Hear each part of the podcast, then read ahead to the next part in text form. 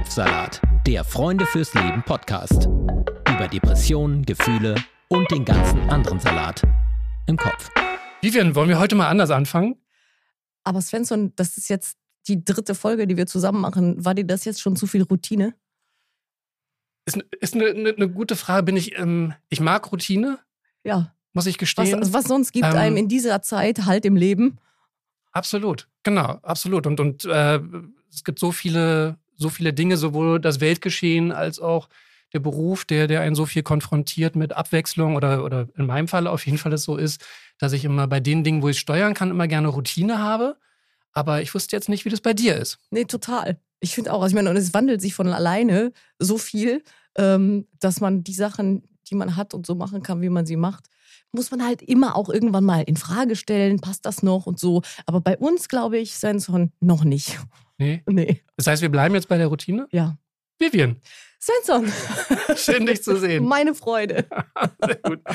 Und damit ein herzliches Willkommen an alle, die uns zuhören, zur Sonderedition Suizidprävention von Kopfsalat.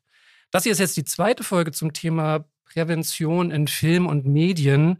Ähm, letztes, letztes Mal hatten wir die Filmemacherin Luzi Lose und ihre Serie Everyone is Fucking Crazy zu Gast, haben mit ihr darüber gesprochen. Und wenn ihr die noch nicht gehört habt, dann solltet ihr das nachholen, oder? Könnt ihr machen, wenn, auch wenn ihr die Serie noch nicht gesehen habt, dies, habt ihr dies nämlich immer noch in den Mediatheken. Acht Teile frühstückt man einfach ganz schnell so weg. Und wir bleiben auch in dieser Folge dabei, wie man ähm, Suizidprävention in Medien ähm, betreiben kann.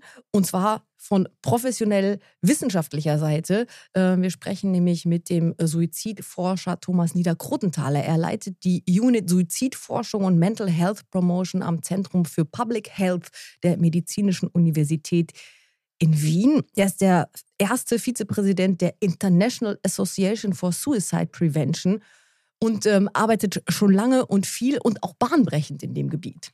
Absolut. Und darüber hinaus ist er auch ein total dufter Typ. Er hat uns nämlich mal eben in zwei Minuten das Du angeboten, was ich sehr sympathisch finde. Und deswegen werden wir ihn ab hier an ähm, Thomas nennen und damit herzlich willkommen, Thomas Niedergrotenthaler. Ja, danke, Vivian und Sven, äh, für die Einladung. Freut mich heute mit euch äh, hier zu sein und über dieses wichtige Thema zu sprechen. Darf ich beginnen mit Bitte. einer ganz profanen Frage, nämlich was macht ein Suizidforscher? Also ein Suizidforscher beforscht Suizid, Suizidalität und in unserem Fall geht es vor allem auch, wie ihr eh schon gesagt habt, eingangs um die Suizidprävention. Das heißt, es geht um die Frage, was funktioniert für Suizidprävention, wie kann man Menschen helfen, die in einer Suizidalität drinnen sind, in einer suizidalen Krise, was kann da wirken, dass man äh, Prävention anbietet. Und was ist, die andere Frage ist auch, was ist nicht so wirksam. Also äh, da gibt es einiges, was äh, unklar ist. Und gerade im Bereich Medien und Suizid haben wir in den letzten Jahrzehnten, also ich würde sagen in den letzten 15, 20 Jahren ganz unglaublich große Veränderungen gesehen, auch wissenschaftlich, wie dieses Thema beforscht wird und wie auch die Antworten auf unsere Fragen sind, nämlich wie kann man mit Medien Suizidprävention unterstützen. In dem Sinn machen Suizidforscher ihnen eigentlich ganz unterschiedliche Sachen. In unserem Fall ist es eben vorwiegend die Prävention. Es gibt auch andere Suizidforschenden, die interessieren sich mehr dafür, was führt genau zum Suizid. Diese Fragen sind natürlich alle irgendwie auch miteinander verbunden, aber der Fokus ist doch recht unterschiedlich und äh, ein sehr spannender Aspekt, finde ich, im Bereich Suizidforschung ist, dass unterschiedlichste Disziplinen in dem Bereich arbeiten. Also das können soziologisch orientierte, psychologisch orientierte Personen sein. Das sind aber auch Juristen, auch die Theologie. Im Prinzip jeder Fachbereich hat irgendetwas zu sagen, irgendeine Expertise einzubringen in den Themenbereich. Und das macht die Arbeit in dem Bereich Suizidforschung auch wirklich spannend. Und für den Präventionsteil sind auch all diese Expertisen relevant. Also da ist es auch nicht so, dass nur eine, nur eine medizinische Perspektive zum Beispiel, ich selbst bin ja Mediziner, äh, oder nur die psychologische wichtig wäre. Es ist wirklich wichtig, das in seiner Komplexität zu erfassen, weil das Problem, um das es hier geht, ist ein sehr komplexes, ein schwieriges Problem. Äh, es ist deswegen für uns in der Suizidforschung auch immer wichtig, dass wir da auch ein bisschen bescheiden sind. Und damit meine ich, äh, dass wir sehr viel, was äh, bei Suizidalität wissen, wichtig ist, noch nicht ganz richtig verstehen. Aber wir machen Schritt für Schritt Fortschritt und gerade beim Thema Medien und Suizid haben wir in den letzten Jahren doch einiges an Fortschritt gesehen, was uns auch äh, positiv stimmt für erfolgreiche Prävention in den Medien. Was verstehen Sie denn noch nicht? Was, was würden Sie denn gerne verstehen noch? Also da gibt es eine Reihe von Fragen und ich denke, wir werden heute da eh ins Detail auch ein bisschen gehen können. Aber es sind zum Beispiel, wir haben ja hier äh, als ganz, ganz wichtiges Forschungsergebnis gefunden, dass nicht alle Nachrichten, nicht alle Mediendarstellungen, nicht alle Erzählungen über das Thema Suizidalität schädlich sind. Als ich vor circa 20 Jahren, ein bisschen weniger, aber fast schon 20 Jahre in dem Themenbereich angefangen habe, da war grundsätzlich ein sehr skeptisches Bild über die Rolle der Medien für die Suizidprävention. Und das lag daran, dass man damals schon seit langer Zeit wusste, dass manche Mediendarstellungen weitere Suizide triggern können. Das ist der sogenannte Werther-Effekt. Äh, der Werther-Effekt, das geht zurück auf die Leiden des jungen Werther von Goethe, ich glaube 1774 publiziert und da gab es dann ein paar Suizide durch junge Männer, die teilweise dieses Büchlein neben sich hatten und auch ähnliche Motive angaben wie Goethes äh, Werther für ihren Suizid. Und das war sozusagen die Geburtsstunde dafür, dass man sich angeschaut hat, ob eben Medien schädliche Effekte haben können.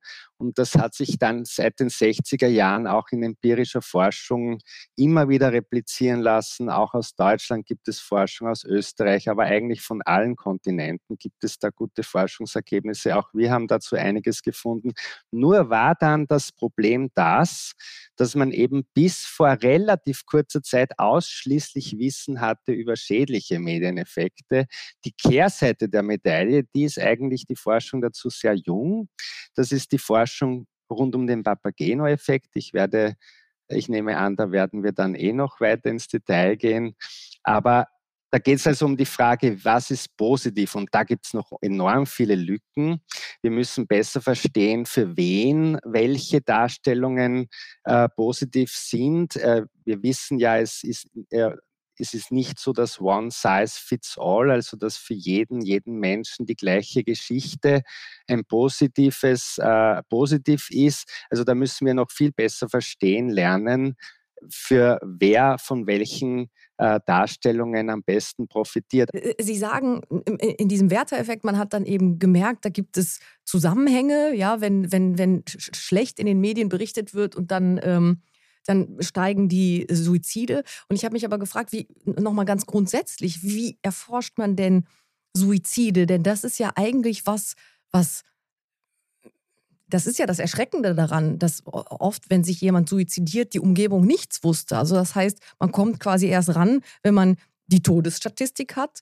Ähm, und, und, und das ist etwas, was im Verborgenen passiert, wo vielleicht auch leider gar nicht im Vorfeld so viel darüber gesprochen wird. Deswegen wollen wir ja alle mehr Suizidprävention. Also das heißt, wie kommt man da ran? Wie kommt man da rein? Auf was für Grundlagen kann man da überhaupt zurückgreifen? Also zu, das eine ist, zum, es wird derzeit davon ausgegangen, dass ca. 80 Prozent der Menschen, die durch Suizid sterben, vorher in irgendeiner Weise über ihren Suizid sprechen. Das ist doch ein relativ hoher Prozentsatz, aber genau wie du sagst, äh, Vivian, es ist ein großes Problem, da auch das, wie gesprochen wird, oft auch nicht erkannt wird im Vorfeld. Da gibt es einerseits direkte Ankündigungen, wie wir das nennen, also wenn Leute sagen, ich, ich kann nicht mehr, ich will nicht mehr leben, ich bringe mich um, das sind direkte Ankündigungen, wo man dann auch immer hellhörig werden sollte und nachfragen sollte, hast du an Suizid gedacht, hast du da daran gedacht, dir etwas anzutun. Aber dann gibt es eben auch diese indirekten Formen von Ankündigungen, wenn Leute zum Beispiel ihr Testament äh, vorbereiten und das zu ihren Angehörigen sagen, aber und die fragen dann nicht nach und später erfahren sie dann, der Mensch ist gestorben durch Suizid und, und dann wird es irgendwie klar, das war offenbar so eine indirekte Ankündigung. Also es stimmt, was du sagst, es ist nicht immer klar im Vorfeld. Wie wir das in der Forschung angehen, wir haben da unterschiedliche Möglichkeiten. Nicht Suizid ist ja, wenn man es epidemiologisch anschaut, also von einer Bevölkerungsgesundheitsperspektive ein relativ seltenes Ereignis. Jetzt ist es natürlich absolut korrekt zu sagen, jeder Suizid ist einer zu viel. Aber Suizide sind im Vergleich zu anderen Todesursachen relativ selten. Das bedeutet, dass wir, wenn wir die Suizide anschauen, nur den, die Spitze eines Eisbergs anschauen. Die Mortalitätsstatistik ist da das äh, Mittel der Wahl zu tun. Also man schaut in der, in der jährlichen Mortalitätsstatistik, wie viele Suizide es gegeben hat. Und wenn es dann zum Beispiel bekannt ist, dass da ein ganz wichtiger Medieninput war zu einem gewissen Zeitpunkt, äh, da gibt es immer wieder wichtige Beispiele. Zum Beispiel haben wir herausgefunden, dass auch ein, äh, und das sind nicht immer ganz äh, traditionelle Beispiele nur. Das ist zum Beispiel, da gab es einen Song von einem US-Rapper, der heißt Logic. Vielleicht ist der manchen auch bekannt. Äh, der hat einen Song rausgebracht mit der äh, Nummer der Kriseninterventions-Hotline als, als, Titel vom Song. Und äh, der war also für viele Wochen in den, in den Top 3 der US-Charts. Der hat das auch bei den Grammy Awards, bei den MTV Music Awards mit mehr als 50 Suizidversucherinnen auf der Bühne performt. Und das war also eine ganz äh, kräftige Message für Suizidprävention. Also da ist Prävention in vielerlei Sicht äh, thematisiert worden, auch aus der Perspektive von Personen, die selbst betroffen sind. Es war eine klassische Geschichte, wie man Suizidalität bewältigen kann. Im Video geht es auch um einen jungen äh, schwarzen Mann, der, äh, der äh, schwul ist und der da auch gebullied wird und der dann suizidal wird, aber der dann eben die Kriseninterventionsnummer wählt. Und das ist dann der, das macht dann für ihn den großen Unterschied in weiterer Folge. Also er, äh, und das wird dann auch dargestellt. Also eine klassische Bewältigungsgeschichte. Was wir dann in der Forschung machen, wir äh, besorgen die Daten für den Suiziden die geschehen sind in der jeweiligen Periode. Und wir schauen dann zu den Zeitpunkten, wo dieser Medieninput besonders äh, stark verbreitet war in der Bevölkerung. Wie haben da die Suizide ausgeschaut im Vergleich zu davor? Und da gibt es natürlich sehr, sehr viele Dinge, die man berücksichtigen muss. Also man kann nicht einfach nur zählen und dann schauen, sind es mehr oder wenige weniger als vorher. Das liegt daran, dass es immer wieder Trends gibt in den Daten. Das heißt, wenn, wenn die Suizide gerade im Sinken sind, dann findet man natürlich zu späteren Zeitpunkten eher niedere Zahlen. Wenn sie gerade im Steigen sind, sind sie eher höher. Das muss man alles rausrechnen aus den Daten. Dann gibt es auch saisonale Unterschiede. Wir wissen zum Beispiel, dass es im, im Frühjahr mehr Suizide gibt als im Winter. Das muss man alles rausrechnen. Und äh, das haben wir gemacht und, und dann sieht man eben, gibt es einen Unterschied in den Suizidzahlen vor oder nachher. Und in dem Fall von Logic Song kann ich sagen, es gab eine Reduktion der Suizide. Das heißt, es liegt nahe, dass dieser Song wirklich dazu beigetragen hat, Suizide zu verhüten. Und nicht nur, dass es eine Senkung der Suizide gab, es gab vor allem auch eine ganz, ganz starke Erhöhung der Anrufe bei dieser Krisenhotline, die eben die, den Titel der Song, des Songs bildet. Also fast 10.000 zusätzliche Anrufe in einer äh, 32-tägigen Periode. Das sind ungefähr 7 Prozent mehr als zu erwarten wäre. Bei den Suiziden waren es circa 245 weniger. Das sind circa 5,5 Prozent weniger als zu erwarten gewesen wäre. Das heißt insgesamt ein sehr äh, äh, ja, ein, ein sehr äh, positives Ergebnis, das uns eben zeigt, einerseits, dass es möglich ist, mit Geschichten der Bewältigung viele Menschen zu erreichen, dass möglich ist, indem man mit Unterhaltungsindustrie, aber auch mit den kreativen Künsten zusammenarbeitet, dass man viel äh, bessere Messages eigentlich produzieren kann und auch mit Menschen, die persönliche Erfahrung haben mit Suizidalität, weil auch das ist in dem Song drinnen. Und wir sehen immer wieder, dass sich andere viel besser identifizieren können mit, äh, mit solchen Arten von Geschichten als wie mit einem Experten wie mir, der über ein Thema redet. Das ist gut und schön, aber es ist viel eher, dass man sich als Mensch identifiziert mit anderen, die auch Probleme haben und die eben auch ihre Wege schildern, wie sie mit den Problemen umgehen. Aber das machen wir in der Forschung grundsätzlich. Wir schauen, wie ändern sich die Suizide vorher und nachher. Wir schauen auch, wie ändern sich die Anrufe vorher und nachher, zum Beispiel bei einer Krisenhotline. Und dann gibt es aber auch andere Möglichkeiten. Man kann nämlich experimentelle Studien machen und das haben wir auch gemacht und darüber können wir vielleicht dann noch sprechen. Ja, das ist jetzt ein, ein sehr, sehr schönes Beispiel mit dem, mit dem Logic-Song. Trotzdem ja auch, muss man einfach so sagen, eine Ausnahme. Warum ist es denn so, dass das eine Ausnahme ist und dass die Berührungsängste immer noch so groß sind der Medien mit, den, mit dem Thema Suizid? Ist es einfach, weil der von Ihnen erwähnte Werter-Effekt so präsent ist und der Papageno-Effekt noch nicht ausreichend kommuniziert? Oder was, was sind die Ursachen dafür? Ja, das ist eine sehr, sehr wichtige und gute Frage. Also die Ausnahme ist der Logic Song auf jeden Fall. Warum ist er die Ausnahme? Weil diese Bewältigungsgeschichten, wie auch jene in dem Hip-Hop-Song, äh, üblicherweise nicht so viele Menschen über so langen Zeitraum erreichen. Wir werden ständig bombardiert mit äh, suizidbezogenen Nachrichten, wenn es zum Beispiel um prominenten Suizide geht. Äh, vor allem wenn die Personen im eigenen Land besonders prominent sind, dann wird darüber Wochen, sogar monatelang berichtet. Und da wird also massiv äh, viel auch Werteeffekt ausgelöst. Leider, leider damit. Jetzt ist es so, Ausnahme sind die Bewältigungsgeschichten ja eigentlich gar nicht. Also eigentlich hat ja jede Community hunderte von Bewältigungsgeschichten. In jeder Familie gibt es Bewältigungsgeschichten in jedem Setting äh, wissen Leute von anderen oder von sich selbst, wie sie Krisen bewältigt haben. Also man fragt sich ganz zu Recht, na, warum ist es denn dann so, dass es dann in den Medien doch deutlich weniger vorkommt? Und das dürfte einfach auch daran liegen, wie Medien klassischerweise die Nachrichtenwertigkeit von Geschichten beurteilen.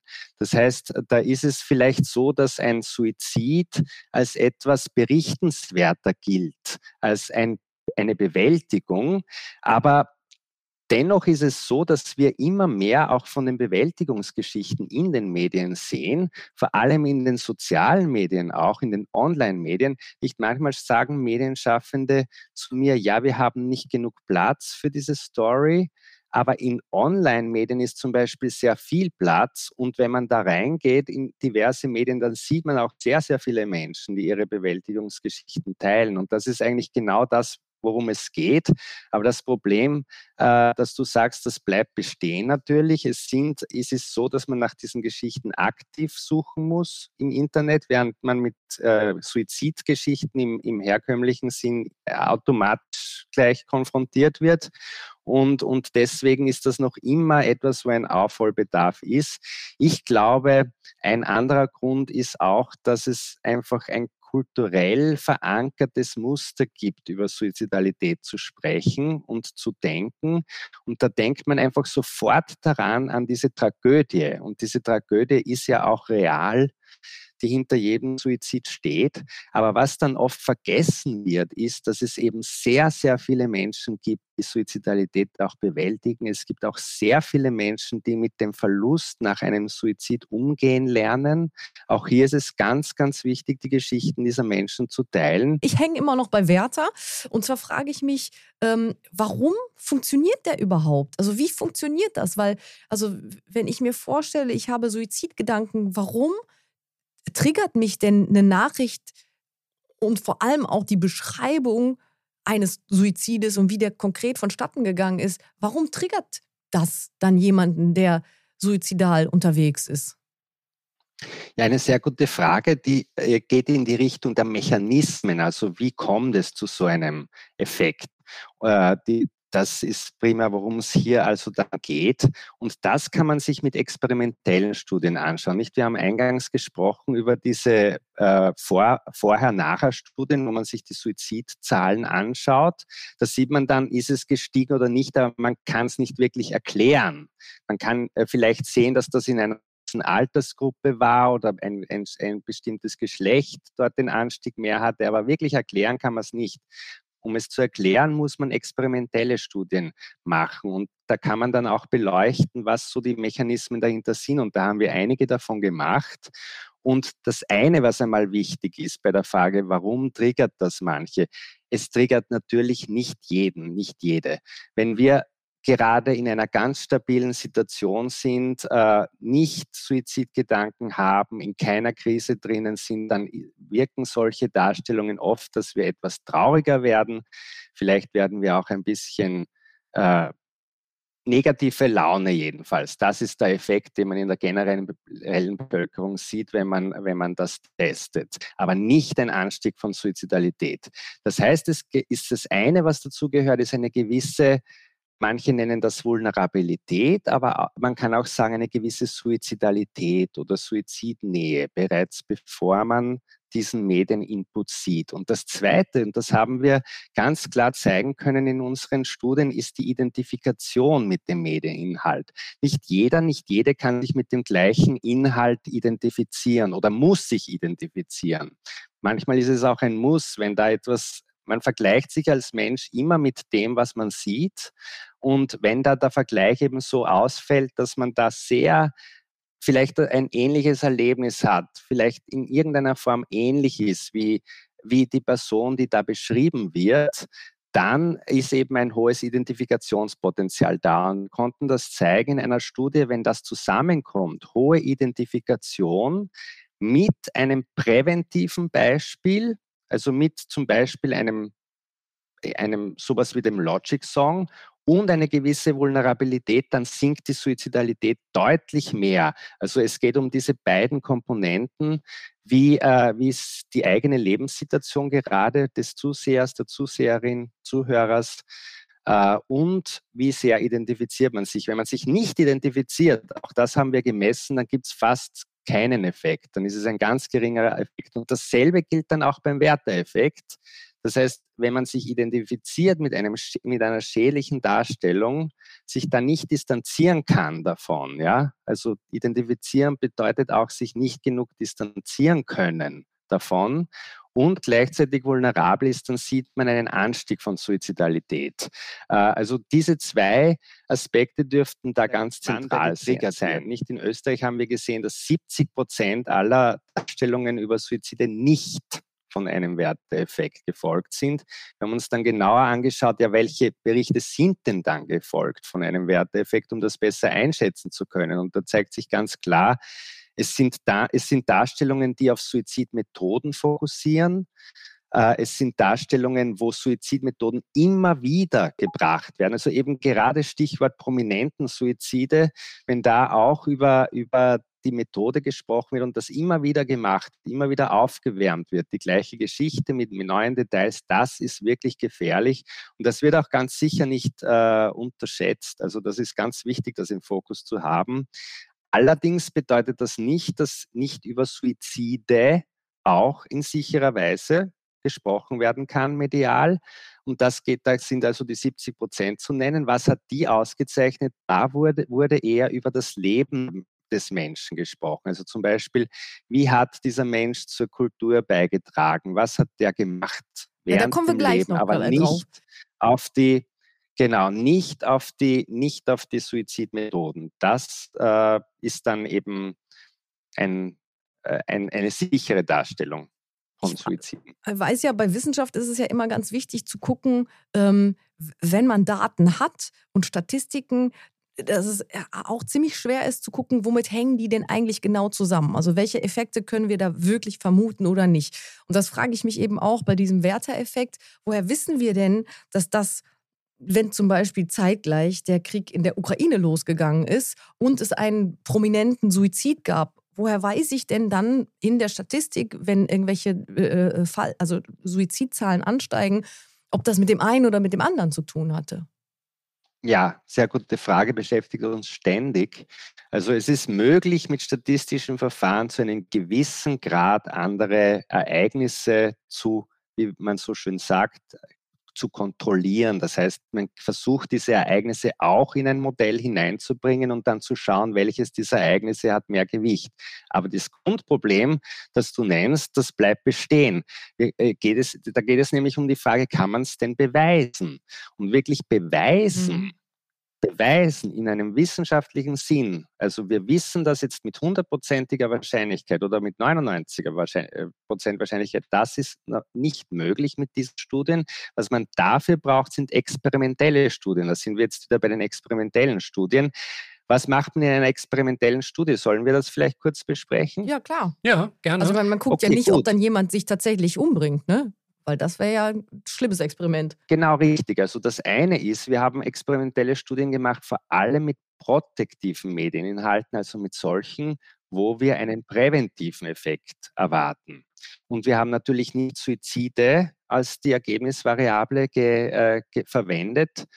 Das geht auch deswegen nicht, weil es bedeuten würde, dass man Tausende, Zehntausende von Menschen in die Studie reinnehmen müsste und die dann äh, und dort dann äh, das, das erheben äh, müsste. Das ist enorm aufwendig. Man schaut auf Suizidgedanken in einer ersten Näherung. Also wie hat, was hat ein Medieninhalt für eine Auswirkung auf Suizidgedanken?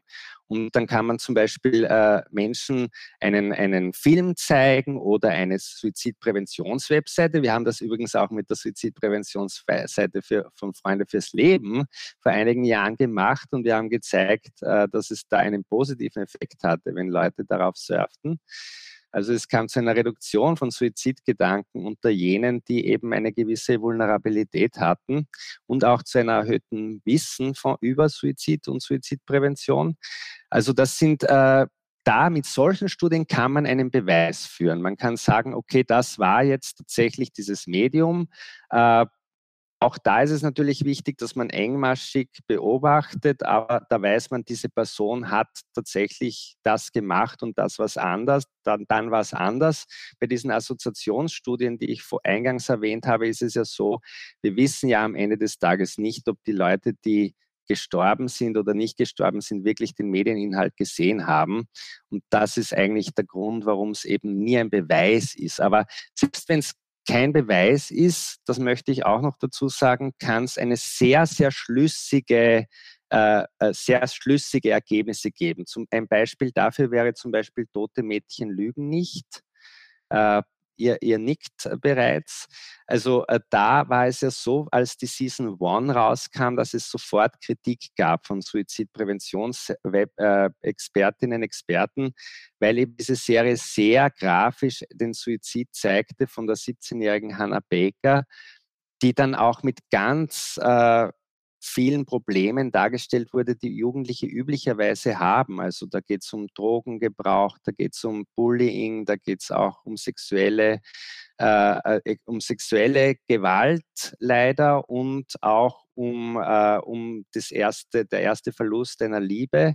Also Dinge, die viele Jugendliche erfahren, mit denen man sich sehr gut identifizieren kann, üblicherweise als Jugendliche, aber dann gepaart mit dieser Botschaft, dass man sich da keine Hilfe suchen soll, weil das Hilfesuchen, die Hanna versucht, sich Hilfe zu holen und sie wird eigentlich von den Erwachsenen sehr schlecht behandelt und ihr Hilfesuchen wird eigentlich als Teil des Problems dargestellt. Also deswegen, deswegen war diese Botschaft von Anfang an äh, aus unserer Sicht eben sehr gefährlich. Wir haben dann eben auch wirklich zeigen können, dass es hier zu einem Anstieg kam. Und zwar, und jetzt kommt war der Anstieg eben bei 10- bis 19-Jährigen und mehr bei den Mädchen als wie bei den Burschen.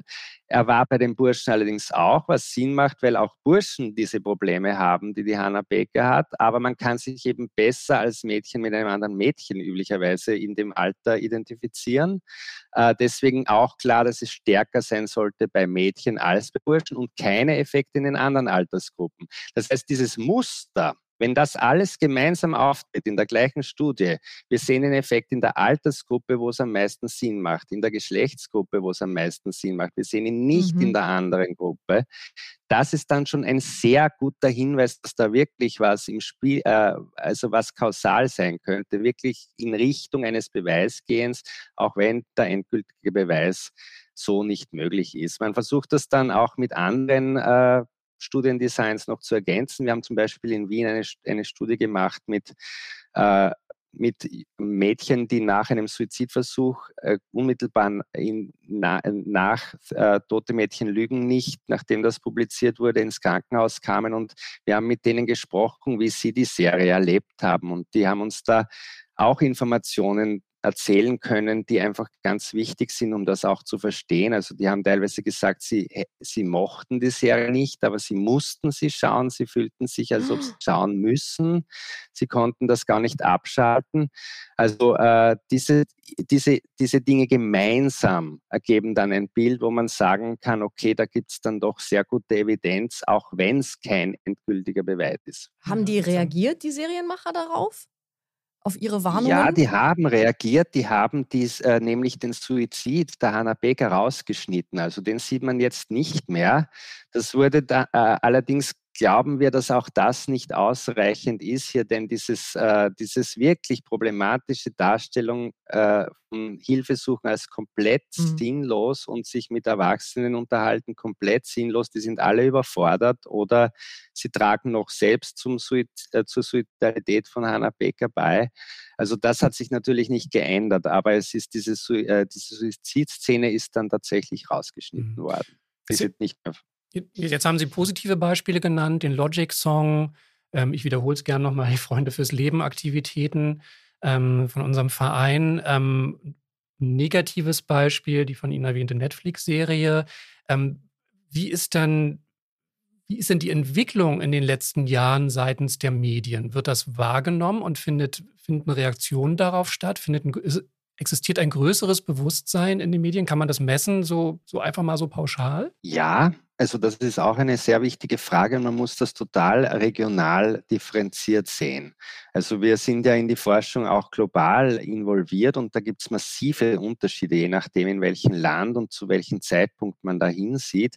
Für Österreich einmal beginnend, weil ich in Österreich natürlich haupttätig bin, äh, kann ich sagen, dass es sehr viel mehr Bewusstheit gibt in den Themenbereich. Und da, wir haben in Österreich diese Medienempfehlungen zur Berichterstattung über Suizid bereits seit sehr langer Zeit, seit Mitte der 80er Jahre. Österreich war das erste Land, das diese Medienempfehlungen damals entworfen hat. Dadurch gibt es schon eine gewisse Tradition mit den Medienempfehlungen und wir haben die natürlich auch immer wieder überarbeitet, jetzt erst zuletzt dieses Jahr. Und es sind jetzt auch Medienschaffende selbst dabei beim Erstellen und Überarbeiten der Medienempfehlungen. Das war am Anfang überhaupt nicht so. Am Anfang waren das Empfehlungen von äh, Psychologinnen und Psychiaterinnen an Medienempfehlende. Das kommt an Medienschaffende. Das kommt natürlich auch nicht so gut an, weil wir nicht wissen, wie man wirklich Medieninhalte macht, nicht? Und dann sagen Journalisten, ja, das ist schön und gut, aber das ist nicht praktikabel. Deswegen ganz wichtig, da auch zusammenzuarbeiten. Und das haben wir schon, äh, schon früh beginnend auch, auch begonnen zu tun. Und das hat uns sicher geholfen, dass eben diese Medienempfehlungen jetzt auch äh, angewandt werden. Ich habe hier in dem Schrank hinten äh, verschiedene Zeitungsartikel, österreichische aus den 80er Jahren zum Thema Suizid. Also das würde man gar nicht glauben, wenn man das jetzt liest, dass das damals so äh, berichtet wurde, also mit grafischsten Details äh, vom Suizidort und der Methode. Das ist jetzt eine echte Rarität in Österreich, allerdings nicht überall.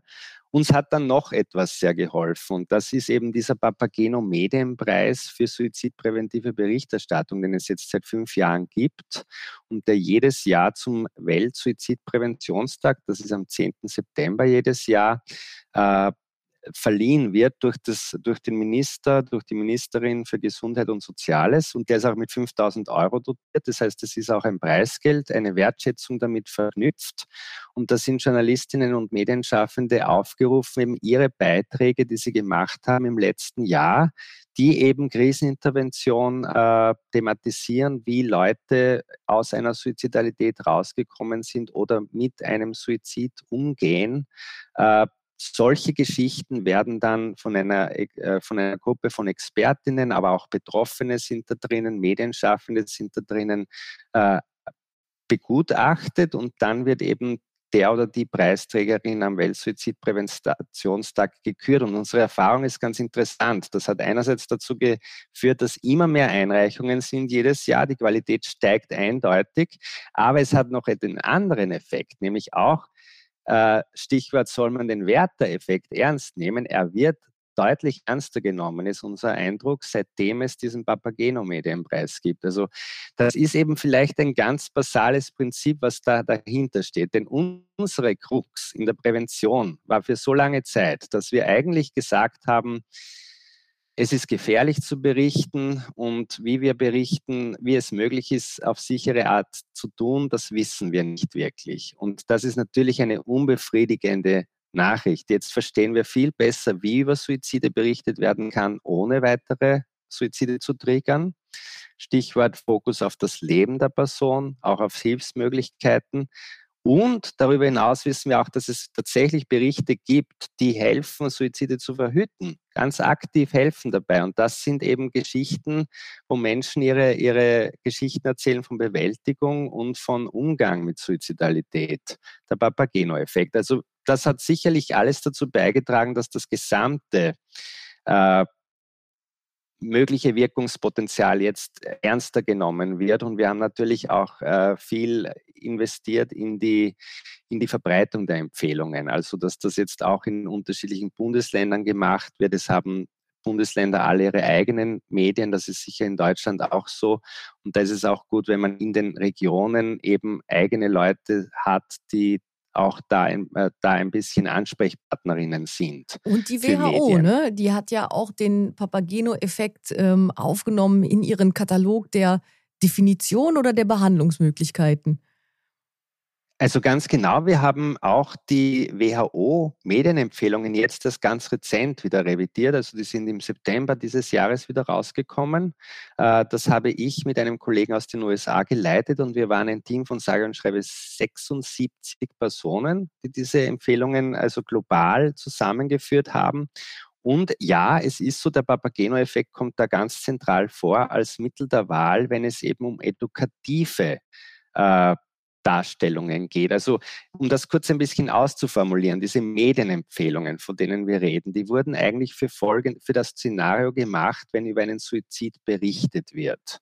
Da geht es also um Risikominimierung. Da geht es um die Frage, wie kann ich Risiko minimieren, wenn ich über einen Suizid berichte.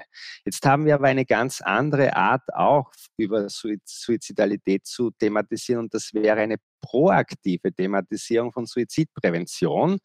Also im Sinne von einer, wie wir sagen, Health Promotion, Mental Health Promotion. Ja, das ist anders als wie die tagesaktuelle Berichterstattung mhm. über Suizide. Und wir hatten in der Vergangenheit nur diese Medienempfehlungen. Und wenn jemand sagen würde, ich würde gern einen Artikel schreiben über Prävention, was kann ich tun, dann, dann ver, dann gibt man diese Medienempfehlungen weiter. Nur die wurden eigentlich gemacht zur Berichterstattung über Suizide. Ja, und das ist ganz wichtig für diese Revision dieser Medienempfehlungen. Das haben wir jetzt in den WHO-Empfehlungen auch angefangen zu tun, dass man das ein bisschen mehr differenziert. Wenn es darum geht, Suizide zu berichten, dann geht es um Risikominimierung. Und wenn es darum geht, proaktiv Suizidprävention zu thematisieren, dann ist das evidenzbasierteste Mittel der Wahl, dass man auf jeden Fall auf Prävention fokussiert und da eben auch auf Bewältigungsgeschichten von Betroffenen vor allem auch fokussiert, dass man die zu Wort kommen lässt. Und äh, es gibt ja auch viele Betroffene mittlerweile, auch einige bei Freunde fürs Leben, wie ich weiß, die ihre Geschichten einbringen. Und das ist ganz, ganz wichtig für die Prävention. Also das ist eine andere Art von Berichten und das sollte in diesen Medienempfehlungen auch immer stärker differenziert werden, weil Journalisten fragen ja ganz berechtigterweise, das ist eine andere Textsorte eigentlich. Das macht nicht Sinn, da die gleichen Empfehlungen zu haben. Mhm. Wir, wir, nehmen uns da ja auch als Verein ein Beispiel an Ihren, in Ihrer Empfehlung und, und fühlen uns da bestärkt in, in dem, wie wir, wie wir uns dem Thema annehmen. Ähm, und wie gesagt, in, der letzten Folge hatten wir Luzi Lose mit ihrer, mit ihrer Serie Everyone is Fucking Crazy, eine fiktionale Serie, ähm, zu Gast. Dennoch ist auch das immer noch eine Ausnahme. Können Sie das einordnen, warum das so ist? Warum nehmen sich, obwohl das Thema so präsent ist, also Depression, Suizid ist in der Gesellschaft ein dermaßen präsentes Thema und dennoch nehmen sich wenig ähm, Kultur- und Kreativschaffende dieses Themas an. Können Sie das einordnen, weshalb das so ist? Ja, also da gibt es sicherlich einiges dazu zu sagen. Und, äh, und das eine ist, wenn wir uns anschauen, wie sehr Suizid thematisiert wird, dann sehen wir einen kontinuierlichen Anstieg. Es ist ein kontinuierlicher Anstieg. Die Anzahl an Nachrichten zum Thema Suizid, wenn man das recherchiert in den Datenbanken, das steigt und das steigt schon seit Jahrzehnten. Aber nicht, weil die Statistik auch gestiegen ist. Nein, die ist gesunken. Also ah, wir okay. hatten bis letztes, wir hatten, äh, wir haben mehr als 50 Prozent Reduktion von Suiziden seit 1987 in oh, Österreich. Wow. In Deutschland ist, ist es sehr ähnlich. Ja, das ist auf jeden Fall gut, aber da siehst du schon, was da die Krux ist. Nicht, man meint mehr Nachrichten, das heißt, also es sind mehr Suizide. Nein, nein, nein, nein, so ist es nicht. Also so, das ist gar nicht so. Das ist gar nicht so. Es ist immer ein kleiner Teil von Nachrichten, der Gefährdungspotenzial hat im Sinn von Werteeffekt und auch ein kleiner Teil, der ein präventives Potenzial hat im Sinn von Papageno-Effekt. Aber was ich sagen will ist, es ist nicht so, dass das Thema grundsätzlich nicht präsent ist. Es wird immer präsenter. Das Problem ist nur diese Papageno-Geschichten, also die Geschichten von Bewältigung und wie Menschen mit dem umgehen, mit den Problemen. Das ist noch immer relativ rar und man muss danach suchen. Und auch im Kreativbereich sieht man viel mehr vom anderen als wie von diesen Bewältigungsgeschichten. Das ist vollkommen richtig. Was mag da im Hintergrund stehen? Und ich glaube, ein Punkt ist, dass es einerseits kulturell in unseren Kulturen sehr stark verankert ist, wie man Suizid thematisiert. Und da geht es eben ganz 0815-mäßig oft darum, dass man einen Suizid als Aufhänger nimmt für eine Geschichte, die man dann dranhängt. Äh, und das ist das, was passiert ganz automatisch, wenn man zum Beispiel diese Medienempfehlungen teilt äh, mit Medienschaffenden. Wir haben da eine, äh, ein, ein, Beispiel auch aus Oregon. Da gab es eine Medienengagement, äh, also ein, ein, Versuch, Medien zu, dazu zu gewinnen, mehr über Suizidalität zu thematisieren. Die wurden also über beide Effekte aufgeklärt, die Medienschaffenden und äh, haben auch die Medienempfehlungen gehabt und was dann äh, was dann rausgekommen ist, ist, es wurde eigentlich über Suizid mehr berichtet. Ja, es wurde zwar weniger auf Methoden fokussiert, das schon, aber diese Bewältigungsgeschichten sind eben noch immer rar. Das heißt, ich glaube, ein ganz wichtiger Punkt ist, dass das kulturell einfach so verankert ist, wenn, wenn ich über dieses Thema nachdenke, woran denke ich? Ich denke an diese Tragödie die ja auch äh, real ist, wie gesagt. Aber ich denke viel zu selten auch an die Beispiele, die es gibt, wo Menschen das bewältigt haben. Und die sind viel häufiger natürlich als die Tragödie, weil wir wissen ja, wenn man Leute fragt, haben sie Suizidgedanken gehabt, einmal oder mehrmals im Leben. Also die meisten sagen dazu ja, in irgendeiner Form war das wichtig. Und da ist natürlich dann sehr naheliegend, dass es auch Bewältigungsgeschichten gibt. Aber da, darf ich da nur kurz rein, ähm, weil Sie sagen, also kulturell bei uns, also wir legen, wir jetzt, also im deutschsprachigen Raum, legen anscheinend mehr den Fokus auf eine Tragödie, wie wir uns Geschichten erzählen.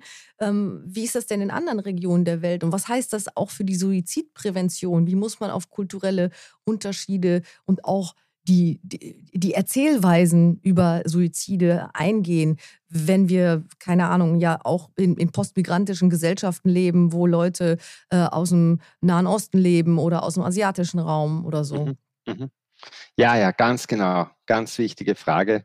Das ist, äh, da gibt es auch noch sehr, sehr viel Forschungslücken, um das besser zu verstehen, wie man das für einzelne Gruppen, äh, die, die wichtig sind, äh, äh richtig macht, also was da überhaupt eine Bewältigungsgeschichte dann ist. Ich möchte nur gerne noch dazu sagen, only Bad News are Good News, heißt es manchmal. Und das könnte eben auch da ein, ein großes Problem sein in dieser Berichterstattung. Es betrifft natürlich nicht nur den Suizid, sondern generell. Berichterstattung ist dann eben auch in dem Bereich Suizid zu sehen. Aber wie man das richtig macht für unterschiedliche Kulturen, für unterschiedliche Settings, das ist ein ganz, ganz wichtiger Fokus. Wir haben hier mehrere Projekte laufen. Wir haben zum Beispiel ein Projekt, äh, was mir äh, jetzt ad hoc gleich dazu einfällt, im LGBTIQ Plus-Bereich, also wo es darum geht, wie man den Jugendlichen, die gerade in einem Coming-out sind, am besten unterstützen kann. Und wir wissen ja, dass LGBT-Plus-Personen äh, höhere Suizidraten haben, eine höhere Suizidgefährdung im Vergleich zu, äh, zur Mehrheit. Äh, äh, also deswegen ganz wichtig, da auch eben Narrative zu finden, die helfen. Und was wir da gefunden haben, ist, eigentlich ein Projekt hat das gefunden. Die haben gar nichts gewusst vom Papageno-Effekt, haben das aber intuitiv richtig gemacht. Und das sehen wir oft aus Communities kommen die besten äh, mhm. Ideen, wie man es machen kann. Was haben die gemacht? Die haben andere LGBT-Personen drüber reden lassen, wie es ihnen ging im Coming Out. Also die waren da schon weiter, ein bisschen weiter. Die haben dann erst geschildert, dass es eben oft Probleme gab und wie sie damit umgegangen sind. Und die Key-Message war dann, es wird besser, it gets better. Und so heißt auch das Projekt. Und das haben, äh, ist in den USA ursprünglich entstanden und das haben wir jetzt in Österreich auch schon seit einigen Jahren. Also Leute machen Videos und erzählen darum, darüber, wie es mit ihrem eigenen Coming Out ging. Und wir haben das getestet in einer experimentellen Studie, wie sich das auswirkt. Und wir haben gefunden, dass in einer kleinen Gruppe, nämlich in, den, in der Transgender Non-Binary Gruppe, das ist eine ganz wichtige Gruppe innerhalb der LGBT-Gruppe, weil die eben eine besondere Gefährdung auch haben und weil es weniger Beispiele gibt in Medien, an denen man sich positiv orientieren kann, im Vergleich zum Beispiel zu schwulen äh, Männern, die häufiger vorkommen in Medien. Äh, Deswegen, das ist ganz, ganz wichtig und das hatte da offenbar einen positiven Effekt. Und genau dasselbe gilt natürlich auch für andere Gruppen. Das heißt, wie kann man diversen Migrantinnengruppen am besten Unterstützung geben, zum Beispiel Refugees. Wie kann da eine Geschichte aussehen? Der, der, Prozess der Migration hat ja verschiedene Traumaquellen. Schon vor der Migration kommt es oft zu Traumatisierung. Dann ist dann oft einer der Gründe, warum es überhaupt zum mhm zur Flucht kommt, dann währenddessen und natürlich im Gastland auch wieder. Und was da auf der Hand liegen würde, dass es auch hier Geschichten braucht von anderen, die bereits einen Anschluss gefunden haben und erzählen, wie sie das gemacht haben und wie schwierig das war, aber dass es eben dann doch funktioniert. Also und das müsste man aber alles sich auch wissenschaftlich anschauen, um noch auf deinen zweiten Teil der Frage einzugehen, wie das in anderen Kulturen ist. Also wir wissen, dass in Österreich, aber auch in Deutschland, in Mitteleuropa die Berichterstattung deutlich besser ist als in anderen Teilen der Welt, vor allem in Asien, wird äußerst sensationsträchtig über Suizide äh, berichtet im Durchschnitt also sehr, sehr viel Fokus auf die Suizidmethoden, sehr wenig Fokus auf Hilfseinrichtungen. Äh, und da gibt es also massive interkulturelle Unterschiede. Aber die gibt es ja auch da schon vorher. Ne? Also wenn man der Begriff des Harakiri, also ich kenne mich da jetzt nicht wahnsinnig so gut aus, aber allein die Tatsache, dass es quasi für den heldenhaften Suizid ein Wort gibt und das eine Praxis ist, die ja auch irgendwie ja. gefeiert wird, zeigt ja, dass man da äh, im Grunde nochmal ganz andere Arbeit machen muss, als nur wie Zeitungen oder, oder Fernsehsender darüber berichten, oder? Das ist sowieso so. Also es ist nie one way only. Es ist nie so, dass in der Suizidprävention nur ein einziger Ansatz de, mhm. das bestmögliche Outcome bringt. Da gibt es ja gute Studien dazu, dass es Sinn macht, das zu verknüpfen. Also auch, äh, zu, auch natürlich Krisenintervention auszubauen. Gerade in vielen asiatischen Ländern ist das noch immer ein, ein großer Bedarf. Also Südkorea, eines der Länder mit den höchsten Suizidraten aktuell, die haben einen massiven Boom durchlebt. Äh, also einen Wirtschaftsboom, der seinesgleichen sucht, sind gleichzeitig von einer komplett ländlichen, äh, bäuerlich orientierten Gesellschaft in eine hochindustrialisierte gekommen haben. Aber das, äh, das Unterstützungsnetzwerk, das wir zum Beispiel in Mitteleuropa doch haben, äh, nicht äh, mhm. zeitgerecht aufgebaut. Also da gibt es viele Schrauben, an denen, an denen zu drehen ist. Was du sagst mit der Sprache, ja, das sagt uns schon sehr viel, nicht? Man sagt immer, jede Sprache hat die Worte, die sie braucht. Mhm. Und äh, wenn eben ein so viele Worte für den Suizid äh, da sind, dann sagt uns das schon was. In Japan ist die Situation aber auch so, dass die Suizide doch auch seit einiger Zeit zurückgegangen sind. Sie sind jetzt ganz während der Pandemie nochmal gestiegen dort, aber sind eigentlich jetzt rückläufig nach langer Zeit. Und Asien ist natürlich ein sehr heterogen, äh, sehr heterogener Kontinent auch, was das angeht. Aber wir sehen gerade aus, äh, aus Hongkong, aus Südkorea extrem bedenkliche Berichte, die man in dieser Form bei uns in, und schon gar nicht in dieser Quantität wahrscheinlich nicht sehen würde. Aber wie du sagst, es braucht immer verschiedene Ansätze. Es ist aber nicht so, dass das gar nichts hilft dann in Südkorea zum Beispiel. Wir hatten vor drei Jahren ein Team aus Südkorea bei uns. die haben bei uns sich erkundigt, wie man das machen kann mit der Prävention in Medien. Und das war auch das größte News-Outlet gleichzeitig in Südkorea. Und die haben dann intern beschlossen, dass sie die Suizidmethode nicht mehr zeigen. Und dann interessanterweise ein Jahr später gab es zum ersten Mal wieder einen kleinen Rückgang der Suizide. Also es ist eben so, jeder Tropfen hüllt den Stein, so heißt es manchmal. Und das gilt ganz sicher auch für die Suizidprävention. Ja. Sie haben LGBTQ Plus äh, angesprochen. Auch dazu haben wir übrigens eine, eine Doppelfolge demnächst. Ähm, und Sie haben angesprochen die Medienempfehlung. Da würde ich gerne nochmal drauf zu sprechen kommen. Inwiefern ist denn die, die Thematik Suizidprävention in der, in der Lehre ein Thema? Also wenn ich eine Journalismusausbildung mache, wenn ich an einer Filmhochschule bin, bekomme ich das da vermittelt? Ja, das ist ein ganz, ganz wichtiges Anliegen, das wir schon seit einigen Jahren auf der Agenda haben und das auch jetzt schrittweise umgesetzt wird. Das heißt, wir haben, in, wir haben hier in Wien eine FH, die äh, Journalistinnen ausbildet und dort ist das jetzt endlich im Curriculum drinnen.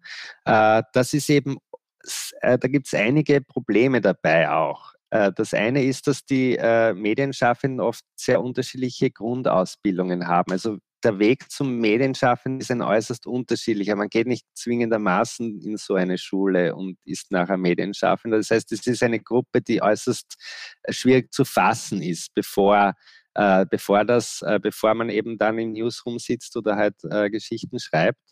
Aber das ist auf jeden Fall ganz, ganz wichtig. Warum ist es wichtig? Weil es einfach klar ist, dass je früher man auch äh, Erfahrung bekommt und Inhalte lernt zu einem gewissen Bereich, umso leichter ist es dann auch, das zu verankern. Und gerade in den Newsrooms ist ja dann auch ein unheimlicher Druck, ganz schnell mit Geschichten rauszugehen und dadurch auch weniger, oft weniger Zeit, äh, sich mit dem auseinanderzusetzen. Also für uns ist es ein ganz wichtiges Anliegen, das möglichst fläch flächendeckend auch in die Ausbildung zu integrieren. Ja. Und da, wir haben auch ein bisschen Feedback schon von Journalistinnen bekommen dafür und das ist sehr gut. Also wird sehr gut angenommen. Genau wie Sie sagen, der, der, der Weg in den Journalismus beispielsweise ist äh, vielfältig. Es gibt viele Quereinsteiger. Wenn ich jetzt eben nicht auf, äh, auf einer Hochschule war oder so, wo bekomme ich denn diese Informationen her? Wo kann ich mich denn weiterbilden? Weil genau darum geht es uns natürlich auch, den Leuten die Werkzeuge an die Hand zu geben, ähm, um die Gesamtsituation zu verbessern. Wo kann ich mich denn informieren? Also was wirklich wünschenswert wäre, und ich weiß auch von einigen äh, Redaktionen, wo das so ist, aber sicher nicht bei allen, ist, dass es einmal erstens diese Medienempfehlungen wirklich sozusagen als Guide in jeder Redaktion gibt. Wenn jemand über Suizid berichten muss, dann hat er oder soll oder will, dann hat er diese Guidelines einmal zur Hand und kann dann nachlesen. In den Guidelines stehen dann auch Kontakte drinnen zu Expertinnen, Experten aus dem Themenbereich, auch Betroffene, die äh, die die äh, als Kontakt zur Verfügung stehen. Äh, also da steht dann einiges an Kontakten auch drinnen. Und wichtig ist natürlich auch Fortbildungen in den Themenbereich anzubieten. Äh, und da gibt es äh, in, in diversen Ländern unterschiedliche, die das anbieten, aber das auch bekannt zu machen, ist natürlich auch wichtig. Für uns ist das Bekanntmachen auch über den Papageno Medienpreis jetzt eine zentrale, eine zentrale Route geworden, weil wir dadurch auch viele Journalisten damit erreichen mittlerweile und, und das eben ein richtiges Medienevent auch ist. So ist es ja auch gedacht. Mhm. Ähm, jetzt haben wir das ja auch schon gehört. Ne? Sie haben gerade von den Communities erzählt, von LGBTQ IA Plus. Ähm, und da stelle ich mir vor, funktioniert es im positiven Sinn, eben über soziale Medien und eben wie sich gerade Communities da finden. Ich kann mir aber auch vorstellen, dass soziale Medien andererseits auch ganz fatal ähm, äh, gewirkt haben auf die Suizidalität und auf die Suizidprävention. Also welche Rolle spielen die da? Ja, super Frage auch. Also das ist bei uns immer fast alles ein zweischneidiges Schwert. So ist es hier auch. Also die sozialen Medien werden heutzutage, wie du sagst, von fast allen Jugendlichen genutzt äh, für das Erhalten von Beziehungen und für den Aufbau von Beziehungen waren ganz sicher auch während Covid ganz besonders wichtig, weil in den Zeiten des Lockdowns ja die anderen Routen sowieso versperrt waren. Gleichzeitig gibt es Studien, die sagen, dass junge Menschen eher sagen, dass die sozialen Medien negative Auswirkungen haben.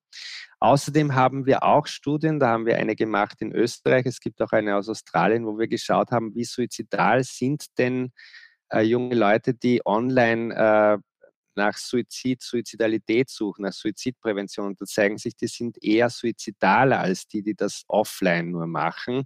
Das heißt, das, sind ganz, äh, das ist eine ganz wichtige Zielgruppe, die online auch ist für die Suizidprävention. Und wir wissen auch, dass die Mehrheit von den äh, Gesprächen über Suizidalität heutzutage online stattfindet. Also online und nicht mit Professionellen, sondern zwischen Peers zum Beispiel. Also das zeigt uns alles, wie wichtig es ist, dort genauer hinzuschauen. Und da ist es eben auch wieder ganz wichtig zu zu, zu verstehen, dass es eben beides ist. Also es ist eine Chance und es ist ein Risiko. Äh, ein Risiko ist es eben deswegen, weil im Internet natürlich einerseits die Hemmschwelle geringer ist, Aggressivität auch auszuleben, oft unter einem anonymen, äh, in einem anonymen Muster, in einem Forum. Äh, auf der anderen Seite, die, das, die Chance dabei ist, dass die Hemmschwelle auch geringer ist und das ist auch nachgewiesen, so Hilfe zu suchen. Das heißt, es ist für viele Jugendliche einfacher äh, und auch sie wollen das mehr so, dass sie sich das online suchen, weil es einfach leichter ist, das zu tun.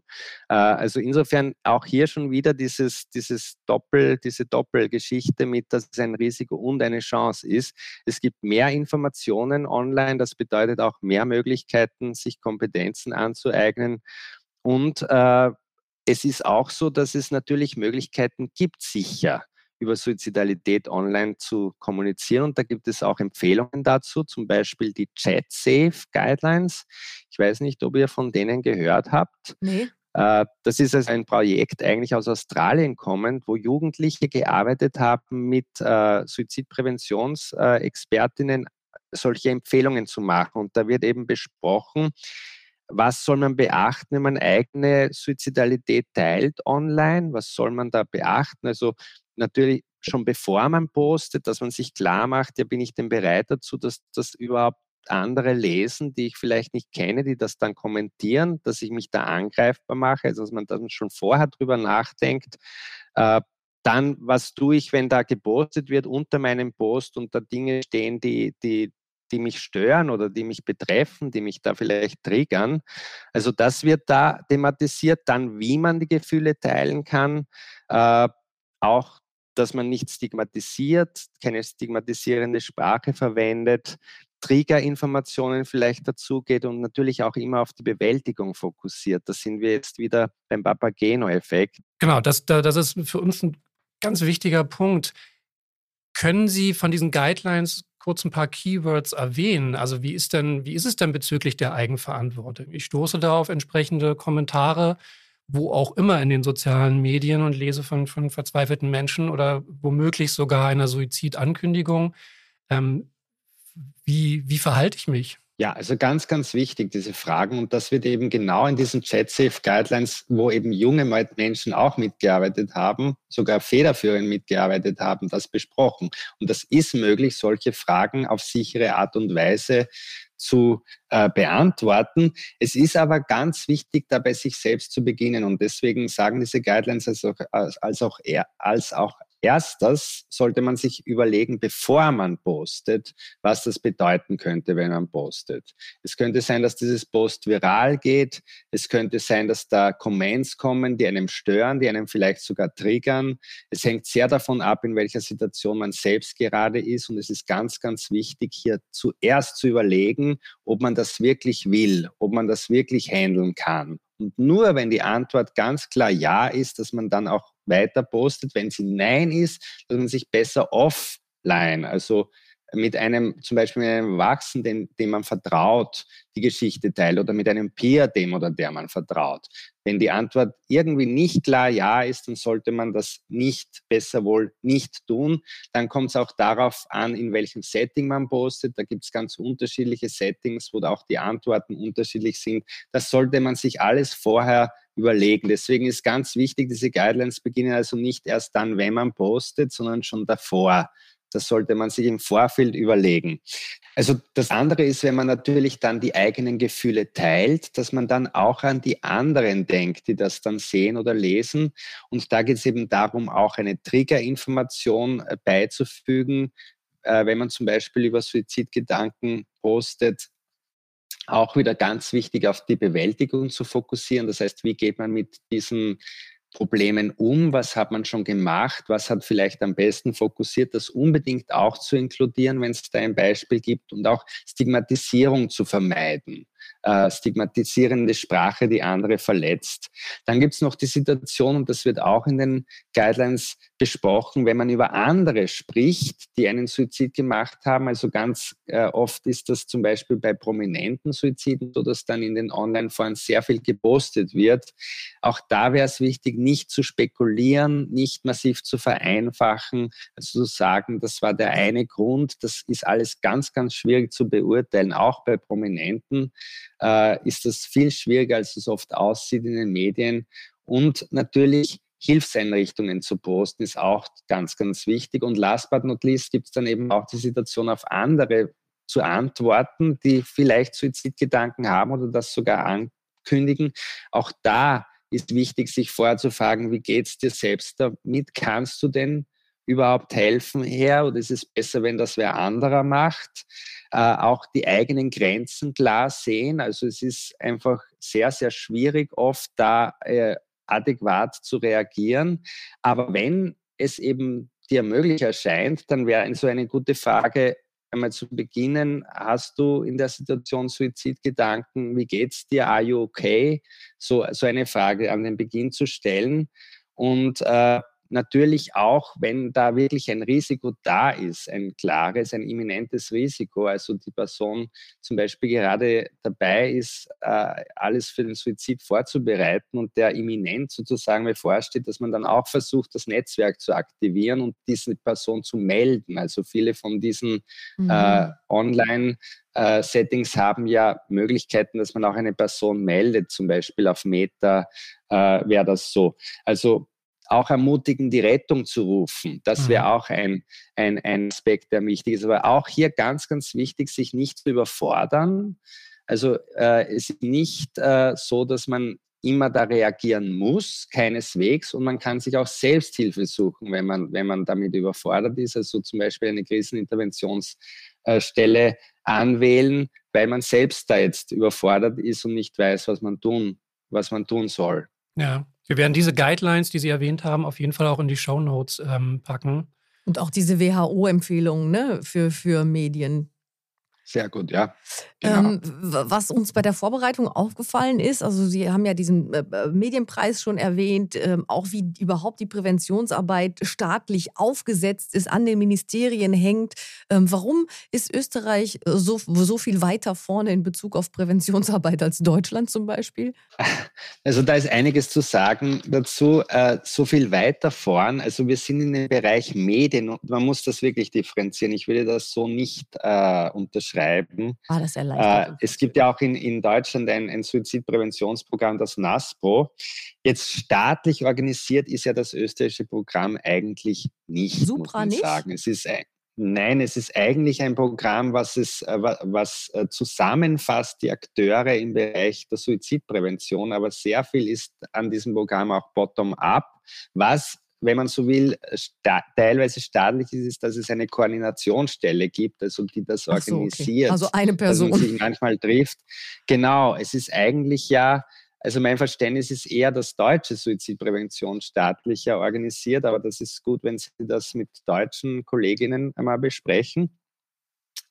Aber eigentlich ist eine Stärke des österreichischen Programms, dass es mehr Bottom-up ist, also mehr Bottom-up als Top-down. Und da gibt es auch international, äh, ihr habt ja auch eingangs gesagt, äh, in meiner Rolle als Vizepräsident von der International Association for Suicide Prevention höre ich natürlich von allen möglichen Ländern, wie dort Suizidprävention organisiert ist. Und da weiß man, um einen Start zu machen, sind oft diese Bottom-up-Approaches, äh, diese Ansätze deutlich wirkungsvoller als wie den äh, Kehrweg zu machen.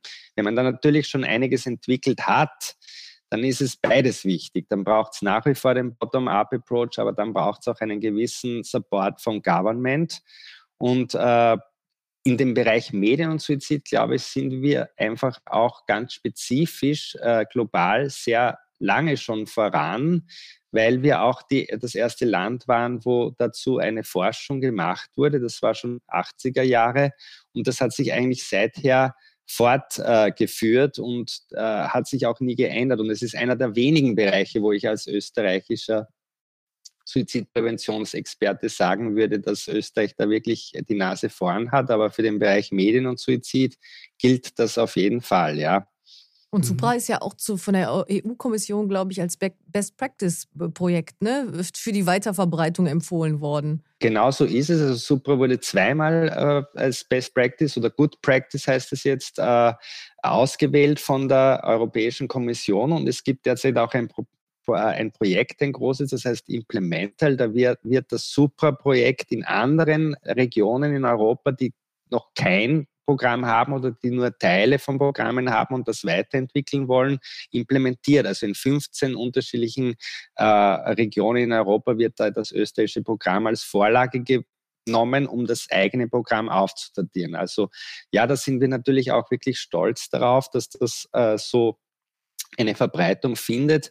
Und eigentlich ist die Quintessenz hier, äh, denken wir wirklich, dass wir am Beginn des Programms sogenannte Quick Wins definiert haben, was ist ein Quick Wins. Es gibt Long Shots in der Suizidprävention. Das wäre zum Beispiel, wenn man, wenn man in den USA versucht, die Schusswaffen zu restrigieren. Das ist mhm. ganz, ganz wichtig wäre für Suizidprävention, aber es ist einfach ein, ein Kampf gegen die Mühlen. Mhm. Und deswegen ist das ein ganz langer Weg, nur der das vielleicht irgendwann einmal äh, auslösen kann. Wenn es aber darum geht, dass man zum Beispiel einen Papageno-Medienpreis etabliert, das geht relativ rasch.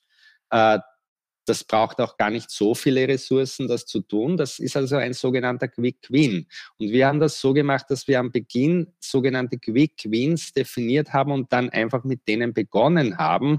Und wir sehen, dass das einen ganz äh, starken Effekt hat.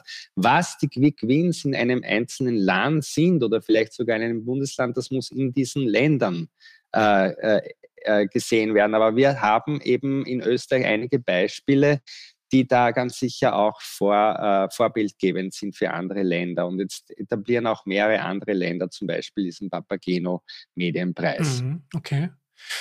Thomas, bei mir hinterlässt dieses Gespräch ähm, ein total zuversichtliches Gefühl und, und da sind wirklich so viele Dinge, die, die, die Hoffnung geben, ähm, sowohl, sowohl inhaltlich, was du berichtest, als, als auch eben Preise, Initiativen und so weiter. Würdest du eine Zukunftsprognose wagen, ähm, sind wir auf einem guten Weg oder drückt mich hier einfach mein, mein Empfinden?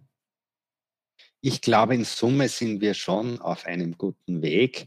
Es ist nur so, wie ich eben, glaube ich, auch eingangs gesagt habe, in der Suizidprävention ist immer Bescheidenheit eine adäquate Form des Ausdrucks und der Grund ist, weil wir eben noch immer viel zu viele Suizide haben auch Suizidversuche. Das wird uns also als Problem weiter begleiten.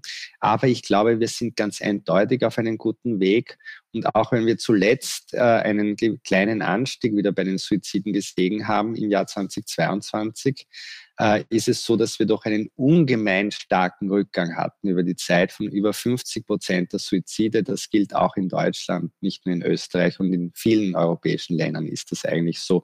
Wenn man das vergleicht mit anderen äh, Todesursachen, dann sucht das wirklich seinesgleichen. Es ist nur bei Unfällen, bei Verkehrsunfällen noch etwas stärker, nur dort wurde auch viel mehr Geld hineingesteckt, auch was die Konstruktion der Fahrzeuge angeht und so weiter.